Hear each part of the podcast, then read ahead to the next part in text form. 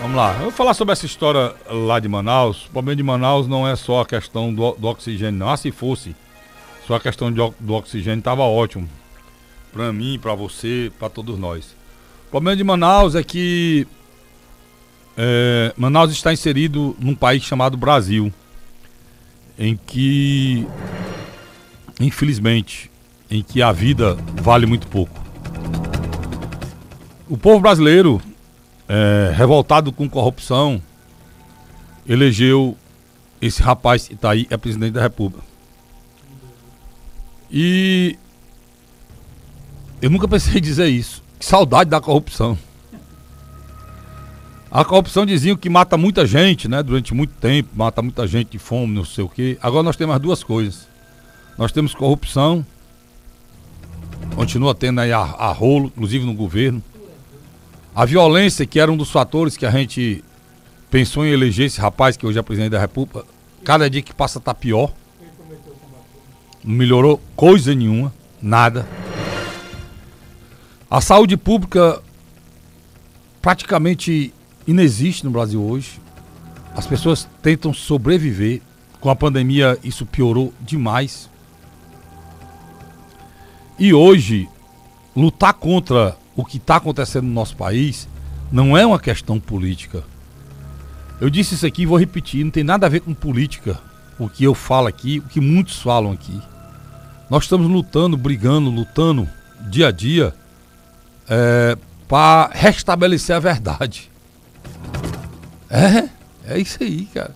Nós, a gente amanhece e anoitece brigando contra a mentira, contra o negacionismo, contra coisas óbvias que antigamente ninguém jamais pensou em duvidar e hoje se duvida porque um povo desinformado está sendo usado como massa de manobra e amanhece o dia todo dia, todo dia.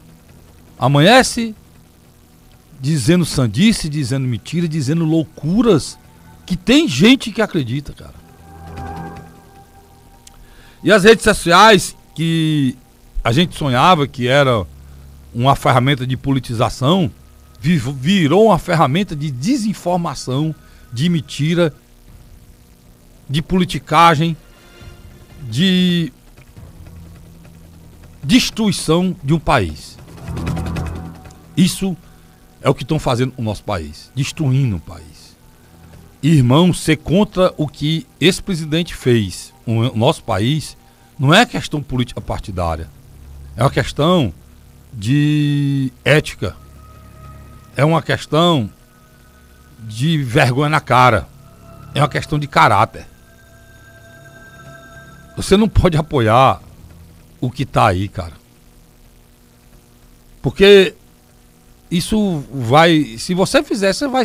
Você se auto. Você se autoafirma como um, uma pessoa sem caráter, como um, um, uma pessoa sem respeito ao ser humano, sem respeito à vida, sem respeito à cidadania.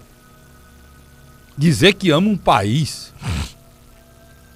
dizer que veste verde e amarelo e ama um país, com desprezo que tratam a, a vida do nosso país e dizer que apoia um governo e trata o nosso povo com esse desprezo.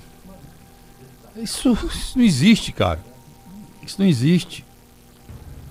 Tudo está acontecendo, o número de mortos que nós temos, e não sei aonde iremos chegar, tudo é fruto da irresponsabilidade, da falta de respeito à vida, mas principalmente da politicagem barata de pessoas insensíveis que nunca, jamais poderiam é, dirigir nenhuma bodega, estão dirigindo um país, cara. Falta oxigênio em Manaus, não é porque faltou lá, porque é um acaso, não. E isso vinha acontecendo, cara. Não, é, é caso de tu tá perseguindo cinco vezes mais o consumo hoje de oxigênio do que era há, há um mês atrás, mas isso todo mundo viu acontecendo, cara. Se o Ministério da Saúde existisse realmente, isso não teria acontecido.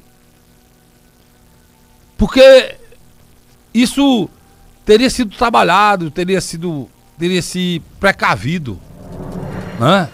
Teria sido previdente, tanto o governo estadual como o governo federal. É vergonhoso, é imoral você viver num país em que o presidente, no momento que ele abre a boca para dizer uma coisa lúcida, que é não dá mais para brincar com isso, vamos parar de brincar com isso. Depois de 210 mil, ele disse essa frase, eu disse, olha aí, graças a Deus esse cara acordou. Quando eu vim, era criticando o pessoal. Não dá mais para brincar com política, aí foi criticar o pessoal. Quer dizer, ele, ele, ele diz essa frase acompanhada de uma politicagem. Ele diz a frase acompanhada de uma politicagem. Depois de. Se esperou não sei quanto tempo para sair a questão da vacina. A primeira palavra dele é desdenhando da vacina, porque atinge o governador, outro moleque. Outro moleque, né?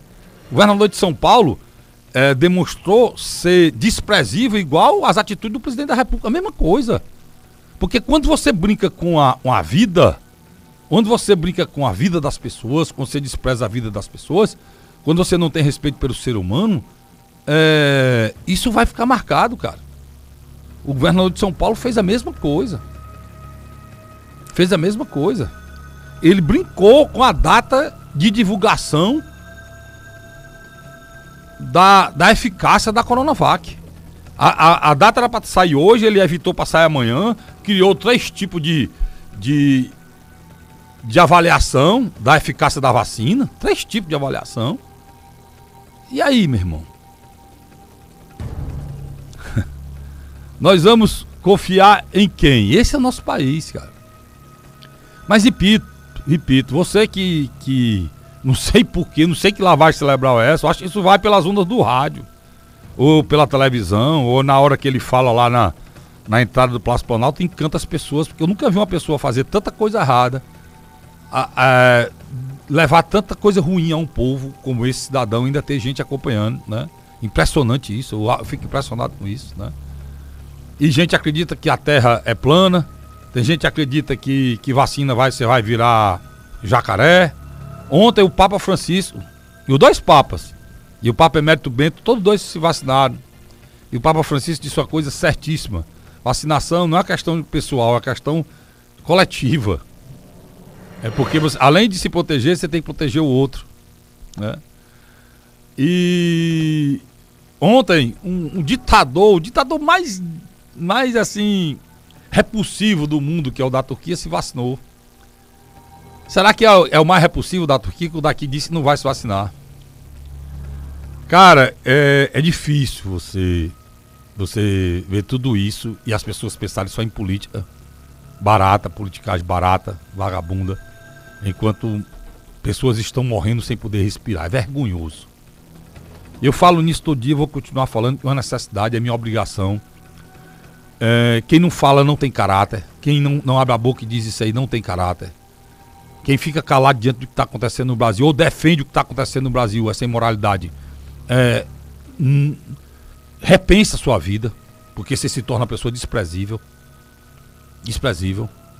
Porque eu posso apoiar demais uma pessoa e ver que no momento em que ele, as atitudes dele está prejudicando e matando pessoas, se eu não tiver essa percepção e o caráter de ter a coragem de enfrentar, é melhor eu ficar calado e sair do meio e mergulhar. O que está acontecendo no Brasil hoje é uma coisa muito triste. Muito triste. O pior de tudo é que você não tem de ninguém uma luz é, no fim do túnel para o que está acontecendo. Quando a gente vê um avião aqui todo parafernália, um Zé Gotinha, a injeção vai ser, não vai ser na gota, vai ser no aparelho. Acho que ele vai dar na gota porque tá faltando. tá faltando.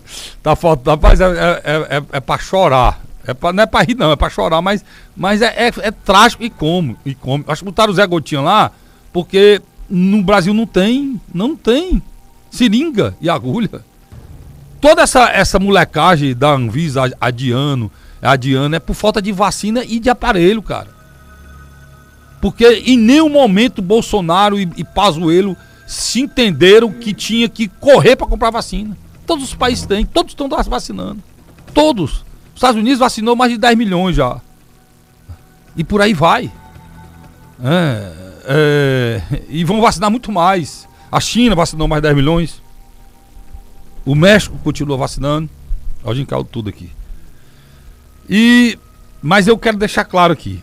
é, a gente vai continuar nessa luta porque não é questão de política, é questão de caráter. Infelizmente eu falo todo dia sobre isso. Eu não queria não, mas infelizmente eu tenho a obrigação de falar todo dia sobre isso, por uma questão de caráter e respeito à vida dos meus irmãos, né, dos nossos amigos, de quem a gente vive todo dia. Tá certo?